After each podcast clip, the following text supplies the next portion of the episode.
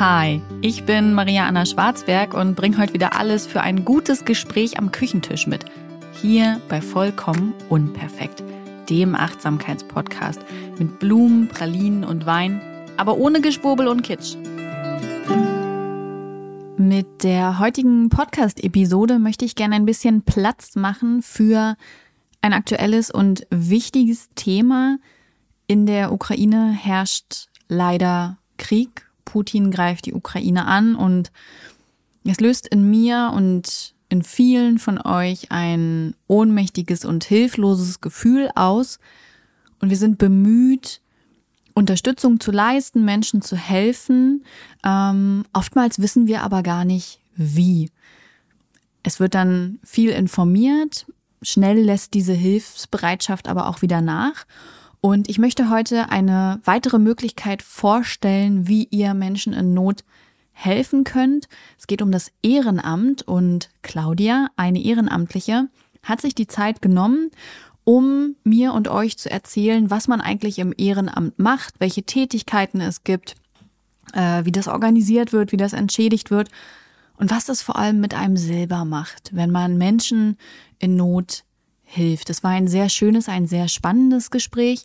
Und falls ihr noch mehr Informationen sucht, könnt ihr im Podcast Freiwillig Busy reinhören. Da geht es auch nochmal ums Ehrenamt oder euch natürlich online dazu weiter informieren. Hallo Claudia und schön, dass du im Podcast zu Gast bist. Hallo Maria, gerne, freue mich. Ja, ich freue mich, dass du dir die Zeit genommen hast und wir heute über das Ehrenamt sprechen können. Ich würde ja gern als erstes wissen, wie bist du denn konkret zum Ehrenamt gekommen? Ja, wie die Jungfrau zum Kinde. Äh, über einen alten Freund, äh, den ich schon lange kannte äh, von der Jugendfeuerwehr von meinen Söhnen. Mhm. Und äh, der ist von der Freiwilligen Feuerwehr gewechselt, eben äh, in diese Regieeinheit Katastrophenschutz Neumünster und hat meinen ältesten Sohn äh, gefragt, Mensch, hast du nicht wieder Lust, was zu machen? Und der ist damit hin, war total begeistert, erzählte davon und daraufhin habe ich dann so gesagt, ich möchte auch irgendwas machen. Ich sag, braucht ihr jemanden für die Küche? Mhm. Ja, können wir immer gebrauchen. Ich sage, prima, dann gucke ich mir das an, habe mir das einen Dienstabend angeguckt und seit jetzt sind das, äh, bin ich jetzt fast sechs Jahre dabei. Das ist wirklich eine lange Zeit. Wie bist du auf die Küche gekommen? Hast du berufliche Erfahrung in der Küche? Nö. Ich mag nur unheimlich gerne kochen. Und dann hast du dir gedacht, ich bringe mich am besten mit dem ein, was mir am meisten Freude bringt. Richtig, genau. Cool, und das hat dann geklappt. Also du hast einfach äh, erstmal mit denen gequatscht und äh, wie ging das dann weiter? Ja, ich habe da äh, ein Probeabend gemacht und äh, fand die ganze Truppe an sich erstmal äh, total klasse. Die waren alle genauso durchgeknallt wie ich. Und äh, habe festgestellt, dass man das auch ein bisschen braucht, um sowas zu machen. Und ja, und dann bin ich äh, eingetreten und bin angefangen und habe äh, Fragen gestellt, gemacht. Man hat mir freie Hand gelassen. Probier aus, mach einfach. Äh, nur so lernst du am besten. Und, äh, und dann Ende, das war im Mai 16. Und im November 16 bin ich dann mit der Grundausbildung angefangen.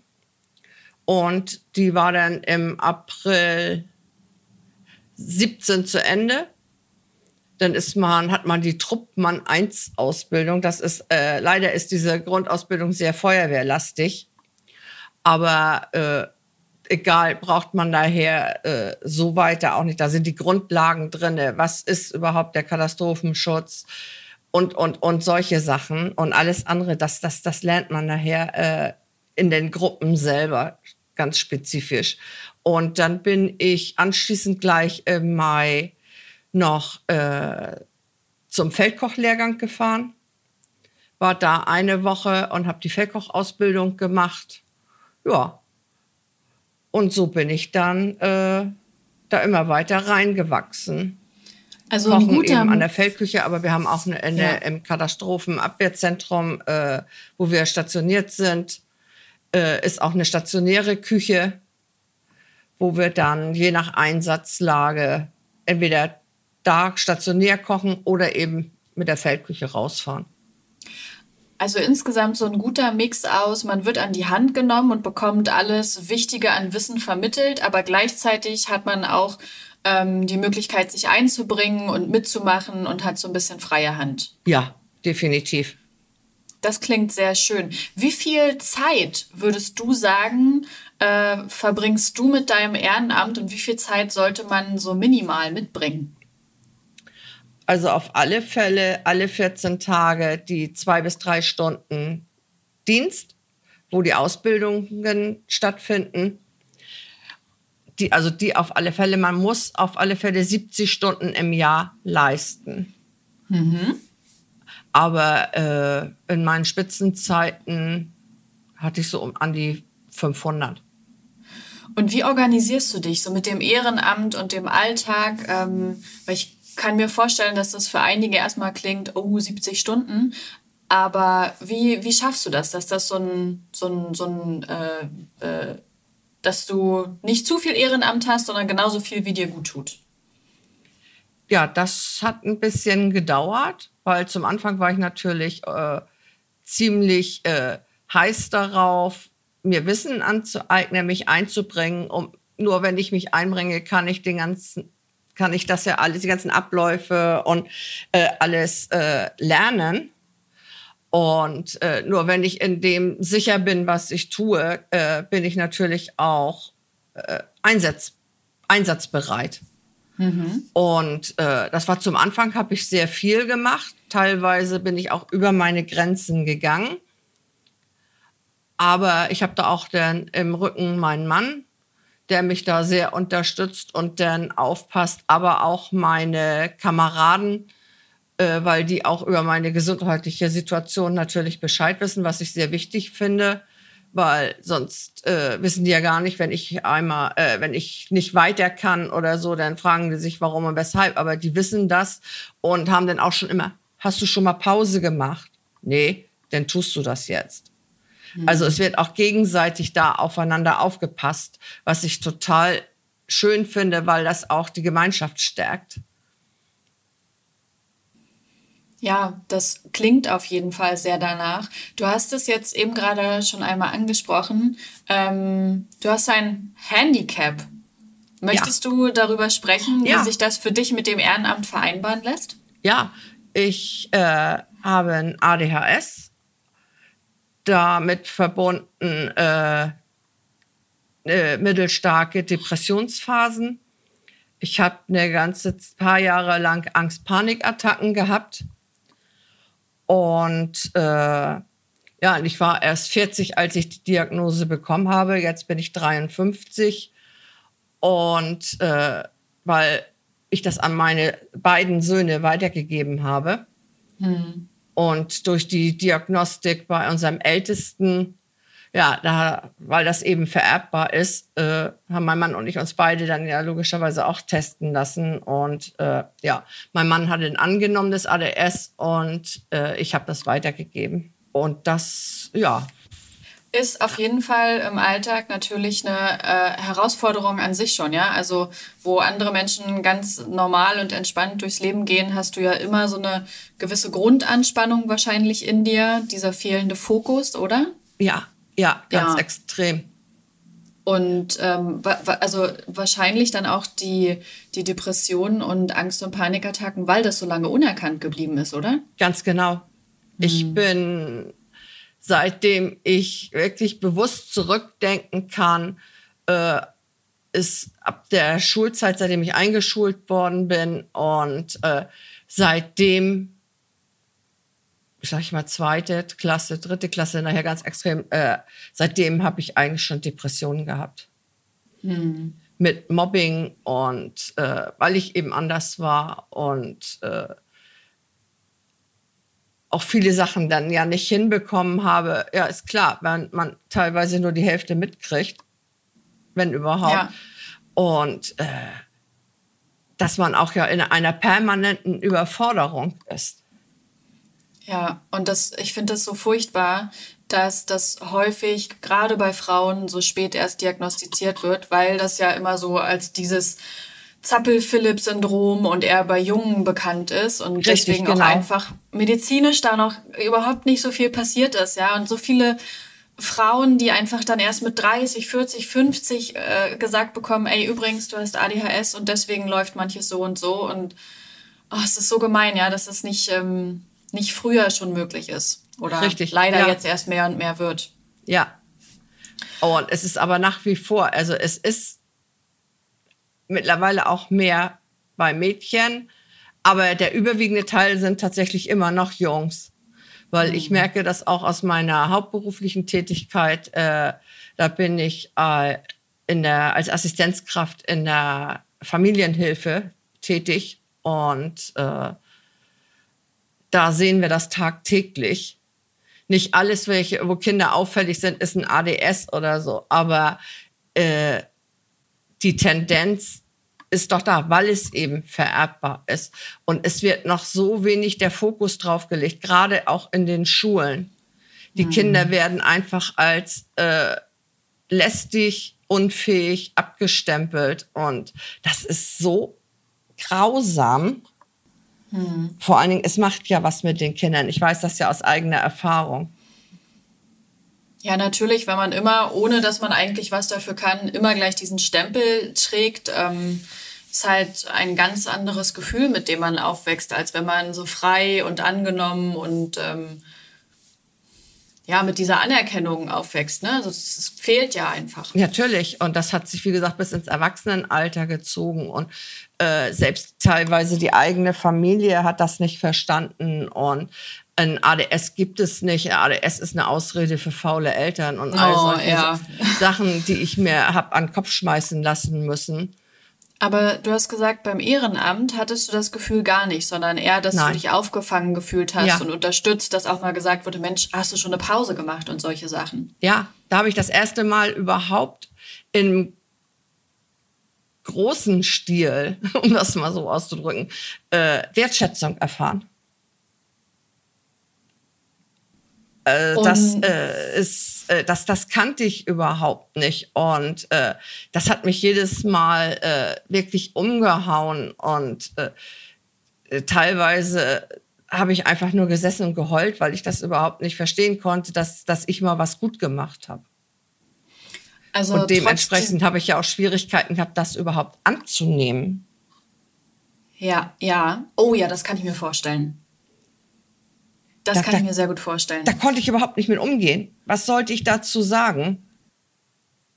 Und äh, wo mich denn äh, auch mein Gruppenführer äh, dann angeguckt hat und ganz, das war, wie gesagt, was mir wirklich im Kopf geblieben ist, ist meine erste Jahreshauptversammlung, die dann ja 2016, da war ich ja gerade erst im Mai angefangen und äh, ich habe auf dieser Jahreshauptversammlung habe ich eine Urkunde bekommen verliehen bekommen, wegen überdurchschnittlichem Engagement, weil ich in der Zeit von, wo ich angefangen bin, äh, vom 28. April bis äh, zu dem, äh, wir haben immer am 24. November, war, ist immer unsere Jahreshauptversammlung gewesen, äh, hatte ich 217 Stunden geleistet. Das ist ja weit über das, was ich hätte gemusst. Und dafür musste ich nach vorne, was schon, äh, äh, schon schwierig war für mich immer vor vielen Menschen zu stehen. Zum Glück musste ich nichts sagen, das wäre noch schlimmer gewesen. Und äh, mein Einheitsführer dann äh, ein paar Worte sagte und er sagte vor, äh, auch, vor allen Dingen sagte er, ich weiß, vor welchem Hintergrund und dann so viele Stunden geleistet zu haben. Und deshalb habe ich äh, diese Auszeichnung bekommen. Ich stand da, ich wusste überhaupt nicht, was ich sagen sollte. Ich bin, wie die Veranstaltung nachher zu Ende war, habe ich bei mir in der Umkleidekabine gesessen. Ich habe trotzdem Wasser geheult. Das heißt, obwohl du so viel Zeit und Energie und Ressourcen von ja. dir selbst reingibst, ziehst du einfach sehr viel Positives aus deinem Ehrenamt. Ja, weil ich habe im Privatleben auch immer, ich war für alle da, weil ich war ja zu Hause mit meinen beiden Kindern. Alle anderen waren ja arbeiten. Also ich habe mich um meine Eltern noch mitgekümmert, die gesundheitlich auch angeschlagen waren. Äh, ja, ich war für meine Geschwister mit da, wenn da irgendwas war, weil die ja arbeiten waren. Und, und, und. Ich habe überall mitgeholfen, gemacht und getan. Und ich bin, Endeffekt haben sie das alles nur, ja, du bist ja lieb und nett und machst ja alles. Aber ansonsten bist du total scheiße. Also hast du da dann wirklich das erste Mal so richtig diese Anerkennung und Wertschätzung gefühlt? Ja. Hm. Was mich sehr interessieren würde oder was, was ich mit dem Ehrenamt auch verbinde, ist diese Vorstellung, dass es natürlich manchmal ganz schön hart werden kann, gerade aus so emotionaler Perspektive, ähm, wenn irgendwelche schlimmen Ereignisse sind, wenn eben wirklich so humanitäre Katastrophen und sowas im Raum stehen. Wie gehst du damit um, wenn du selbst schon weißt du, so, ein, so einen riesen Ballast hast auf den Schultern. Mhm. Wie packst du das noch mit zusätzlich drauf? Gibt es da dann Hilfen, Unterstützung, ja. damit man das... Erzähl mal. Also es gibt ja äh, den PSNV, psychologischen Notdienste von, äh, die von den Feuerwehren zum Beispiel vorgehalten werden. Die gibt es für Einsatzkräfte, aber auch für Betroffene. Bei uns in der Münster ist das für Einsatzkräfte. Da können wir uns zum Beispiel Hilfe holen. Wir können aber auch, äh, was wir grundsätzlich machen, ist, äh, egal was es für ein Einsatz war, äh, finden anschließend immer Feedbackrunden statt. Mhm. So dass man das schon gleich seine Eindrücke und das einmal loswerden kann. Man kann mit den anderen, ja, ging mir genauso oder äh, dass man äh, das gar nicht erst mit nach Hause nimmt, dass sich da gar nichts erst aufstaut. Und äh, natürlich jetzt äh, die, äh, die Katastrophe im Ahrtal. Das war schon ganz schön heftig, weil äh, im Juli ist ja, sind ja ganz viele aus Schleswig-Holstein ja runtergefahren. Von uns, also der Regieeinheit, waren auch neun Leute mit dabei.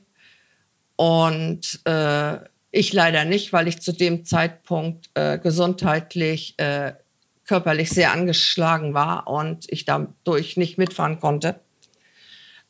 Aber ich bin dann hier mitgeblieben, weil wir äh, in solchen Fällen machen wir bei uns hier oben im Gefahrenabwehrzentrum den Bereitstellungsraum, wo sich sämtliche Einsatzkräfte von außerhalb sammeln und von dort aus dann ja weitergefahren sind. Das war ja, ich weiß ja nicht, ob du das äh, gelesen oder im Fernsehen auch gesehen hattest. Es war ja ganz groß in der Presse, weil ja so viel, weil ja sechs, über 600 Einsatzkräfte hier aus Schleswig-Holstein darunter gefahren sind. Mhm. Und äh, da haben wir den Bereitstellungsraum gemacht. Das heißt, alle Fahrzeuge, die reinkommen, müssen dann äh, registriert werden, mit wie vielen Leuten drauf, was für Fähigkeiten, was für äh, Einsatzmittel sie mit haben und solche. Das wird dann an den zuständigen Stab hochgegeben, damit die wissen, dass die runtergeben konnten dort an den Bereitstellungsraum, was an Kräften überhaupt äh, darunter kommt. Und das war, ja, weil man wusste aus der Presse ja, aus den Bildern, was da unten los ist. Und äh, selbst wo man hier oben geblieben ist, hat einen das emotional ganz schön gepackt. Das glaube ich. Und äh, für die, die unten waren, einige sind nach einer Woche wieder hochgekommen, andere sind äh, noch geblieben und es sind auch noch welche runtergefahren wieder, die haben wir ausgetauscht. Und äh, obwohl wir da gar nicht äh, in dem Hauptgebiet waren, sondern wir waren außerhalb, das äh, hieß Windhagen. Und äh, aber trotzdem, man fuhr teilweise durch die zerstörten die Landschaft, Städte und, da, und das hat für einige wirklich schon an Eindrücken gereicht. Also die sind verändert wieder hochgekommen, ja. Hm. Weil man das ja doch mitgekriegt hat, was das da unten für eine Logistik war. Und äh, äh, das, das war, ist unvorstellbar. Und wenn man bedenkt, dass da unten ja immer noch gearbeitet wird, äh, ganz extrem ja auch das THW als Bundeseinheit und was die da unten leisten. Also Respekt. In jedem Fall. Und du sagst, dass es dann eben unterschiedliche Möglichkeiten gibt. Also einmal durch diese Feedbackrunden und dann eben auch durch psychologische Unterstützung, dass man damit nicht allein dasteht, sondern ja. wirklich Hilfe an die Hand bekommt, dass ein solche Ereignisse auch wieder loslassen. Ja. Das ist ganz, ganz wichtig, dass das da ist. Und äh, es reicht ja, wir haben, was natürlich bei uns jetzt hier vor Ort öfter ist, dass das eben, wenn Gaseinsätze sind, Gasaustritt, dass eben mal Evakuierungen und so stattfinden von Mehrfamilienhäusern. Und so, das ist auch eines mit unserer Aufgaben, das dann alles, äh, die Betroffenen zu betreuen und äh, oder aber wenn Großbrand ist, äh, das hatten wir hier auch letztes Jahr, dass dann ein Mehrfamilienhaus über äh, das waren, glaube ich, drei Eingänge, a sechs Wohnungen oder so, äh, der komplett die, der Dachstuhl gebrannt hat und die Leute daraus und wir dann aber die Einsatzkräfte versorgt haben mit Getränken, kleinen Snacks, gerade die äh, unter Artenschutz rein müssen, die müssen eben viel Flüssigkeit und alles Mögliche kriegen. Und das so, solche Sachen, das machen wir dann auch. Das ist dann die vor Ort äh, Gefahrenabwehr. Mhm und örtliche Gefahrenabwehr. So, das ist genauso wichtig, dass man die eigenen Einsatzkräfte hier vor Ort unterstützt. Ja, du sag mal, ich habe jetzt schon mitbekommen, es gibt unglaublich viele Aufgabenfelder, in denen ich mich ehrenamtlich betätigen kann, oder? Ja, also bei uns jedenfalls äh, äh in der Regieeinheit ist das, wir haben äh, die erste Technikgruppe, dann haben wir die Logistik, mhm. wir haben die Betreuung und äh, wir haben noch die Führungsunterstützungskomponente. Also die vier Felder haben wir. Wir arbeiten äh, jede Gruppe für sich natürlich, aber wir arbeiten auch äh, gruppenübergreifend, weil es, es sind nicht immer alle Leute, wenn ein Einsatz ist, auch da der Arbeitgeber nicht mitspielt und äh, dann denen tatsächlich gedroht wird, wenn du, das war auch in dem A-Teil so, wenn du da mitfährst, dann äh, entweder Abmahnung oder Kündigung. Und äh, dass wir da in den anderen Gruppen äh, eben auch einsetzbar sind. Sei es, ah, äh, dass wir einen äh, Lichtmast aufbauen können oder einen Generator bedienen können. All solche Sachen, also das gehört dazu. LKWs beladen, teilweise je nachdem, was für einen Führerschein hat, man hat eben auch die LKWs und äh, so fahren kann, zum Beispiel bei der Logistik. Und all solche Sachen. Also es ist für jeden etwas dabei. Mhm. Ich, ich merke das schon. Es gibt wirklich ja so breite Felder, ja, und dann springt man mal hier und dort mit ein. Also ist es auch immer so eine bunte, so eine bunte Kiste, die man äh, präsentiert bekommt. Ja, genau. Abwechslungsreich, es wird nicht langweilig. Natürlich hat man das auch, äh, wie wir die Ausbildung gemacht haben äh, für diesen Bereitstellungsraum. Äh, da haben wir richtig, äh, fast ein Jahr sind wir darauf ausgebildet worden, was da alles zu bedenken ist und, und, und haben eine große Prüfung machen müssen und äh, mittlerweile ist das damit aufgenommen worden äh, vom Innenministerium. Das heißt, wenn größere Einsätze sind, wo aus Schleswig-Holstein oder auch aus anderen Bundesländern Kräfte zusammengezogen werden müssen, dass wir dafür zuständig sind, die hier oben dann äh, zu verwalten. Mhm. Und das war eine große Herausforderung, aber die haben wir gepackt die macht Spaß. Und da arbeiten, müssen auch alle Gruppen untereinander funktionieren und miteinander arbeiten, weil da greift ja alles. Da geht es um Strom, Licht, äh, dann Essen, um äh, Logistik, äh, unter anderem auch Kraftstoffversorgung machen wir und da ist dann richtig gut zu tun und da muss man wissen, was man tut. Sag mal, du hast es eben schon angesprochen, dass ähm, die Arbeitgeber unter anderem manchmal Probleme machen. Wie ist denn das beim Ehrenamt? Gibt es dafür auch Freistellungen? Muss man Urlaub nehmen? Ich kenne mich da so gar nicht aus. Es gibt äh, Freistellungen. Mhm. Ist überhaupt kein Problem. Und aber äh, viele, ja, das sind, äh, wenn das kleine Betriebe sind, erst recht, wenn dann einer fehlt, ist natürlich äh, und so schnell ja. einen Ersatz dafür zu kriegen, wenn einer dann sagt, ich gehe 14 Tage äh, mit in Einsatz. Ich kann den Arbeitgeber auf der einen Seite ja verstehen, aber auf der anderen Seite äh, sollen die doch einfach mal gucken, was ist, wenn? Was wäre, wenn mir so etwas passiert und keiner kommt? Mhm. Und das ist, und das wird immer schlimmer in der heutigen Situation, in dieser heutigen Zeit. Und äh, ich finde es erschreckend. Weil auf der anderen Seite kann das doch auch positiv für den Betrieb sein, weil wie, wie viele haben so einen ausgebildeten Mitarbeiter, der in vielen Bereichen einsetzbar ist?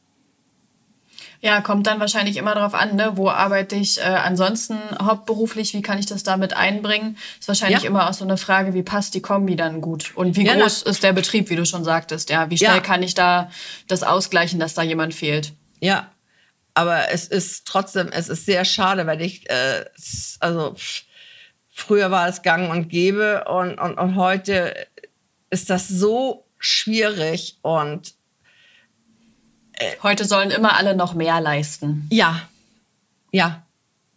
Immer mehr, immer mehr, immer weniger Leute, aber immer mehr leisten dadurch. Und dann wundert, wird sich gewundert jetzt, äh, warum äh, immer mehr Krankschreibungen auf der psychischen Schiene sind. Mhm. Das steigt momentan ja gerade jetzt auch während der Corona-Zeit ganz extrem. Ja, kein Wunder bei der Einsamkeit und ähm, den Problemen, die dabei hochkommen. Oh ja, und es finden keine Dienste statt. Also auch wir treffen uns dadurch nicht. Und mhm. das fehlt ganz schön.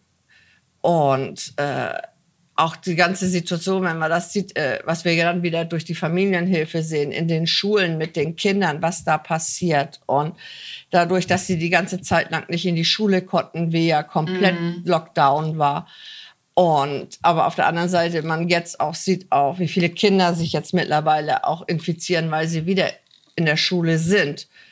Das ist äh, ganz schön schwierig, da wirklich so ein Mittelmaß zu finden. Was ist richtig, was ist falsch? Auf jeden Fall. Ich bin ehrlicherweise manchmal froh, dass ich darüber nicht entscheiden muss. Ja, ähm, ich auch. Und ich bin ja. froh, dass meine Kinder schon so alt sind und nicht mehr, äh, ich die Entscheidung nicht mehr treffen muss. Also von daher der eine 24, der andere 21, die sind eigenständig. Ja. Und ja. Äh, ich möchte nicht in der Situation von Eltern sein. Nee, also wir haben ein Kleinkind und äh, das ist in der Kita und äh, wir dürfen noch nicht impfen lassen, weil unter fünf. Und ja. ich wünschte mir, wir könnten schon. Also ich fiebere nur auf die Freigabe der STIKO hin, dass die Impffreigabe kommt, dann sind wir sofort beim Kinderarzt und holen uns die Impfung, um da auch einfach weniger Ängste ausstehen zu müssen. Ja. Du, du sag mal, ich habe noch eine wichtige Frage. Ja. Ähm, wie steht es denn um Aufwandsentschädigung? Sowas gibt es im Ehrenamt, oder? Ja. ja. Kannst du was dazu sagen, wie sich das genau gestaltet? Das geht danach, äh, äh, wie viele, wenn ein Einsatz zum Beispiel war, äh, wie viele Stunden äh, hängt das davon ab, ob man äh, über einen bestimmten Stundensatz, ich glaube, wenn das länger als vier Stunden ist und man nicht vor Ort ist und so, dann kriegt man, äh, ist die Vergütung höher, weil man dann auch noch äh, Verpflegungsgeld und so dabei. Aber das ist wirklich, äh, das ist nicht viel, was man bekommt. Aber das ist, ist eine auch Entschädigung, nicht, ja. Äh, das ist auch nicht unbedingt äh, der Haupt Augenmerk, also das war für mich überhaupt nicht wichtig, ob ich da was für bekomme in geldlicher Form oder nicht. Also äh, für mich ist das Ganze äh, wichtig, dass ich was tue für andere, mhm. die Hilfe brauchen. Und äh, ich habe mich da ja freiwillig für entschieden und nicht äh, um meinen Lebensunterhalt damit zu verdienen oder was. Also ich finde es gut, dass es äh, eine Aufwandsentschädigung gibt, weil das auch eine Art von Anerkennung und Wertschätzung ist. Mhm. Aber dafür sind wir unterbezahlt. was, würdest, was würdest du denn Menschen raten, die über ein Ehrenamt nachdenken? Was ist so der erste Schritt, den man angehen sollte? Wirklich zu überlegen, warum mache ich das? Mhm. Was ist für mich der wichtigste Punkt, mir das Ehrenamt zu schultern? Weil es kommt ja auch darauf an, wo man das, welches Ehrenamt man macht. Wenn ich zur Feuerwehr gehe, weiß ich, dass das auch äh, gefährlich werden kann. Aber das Wichtigste ist, dass ich da Freude dran habe und äh, ja, einfach äh, mit anderen zusammen was tun, was einem Spaß macht. Hm. Weil ohne das geht das nicht. Ähm, das, wenn das ein, ein, Zwang für mich ist oder ich, man da ungern hingeht, äh, brauche ich das gar nicht erst machen. Mhm. Also Freude am gemeinsamen Helfen. Ja, definitiv. Danke, Claudia. Ich freue mich sehr, dass du dir die Zeit genommen hast und deine Erfahrungen und Eindrücke mit uns geschildert hast und ein paar mehr Menschen Einblick gegeben hast und Mut, sich für ein Ehrenamt zu melden. Vielen, vielen Dank. Gerne. Hat wirklich äh, Spaß gemacht. Ich hoffe, ich kann Leute, äh, andere Leute dazu bewegen, den gleichen Schritt zu wagen und da wirklich Positives zu erleben. Dieser Podcast wird produziert von Podstars bei OMR.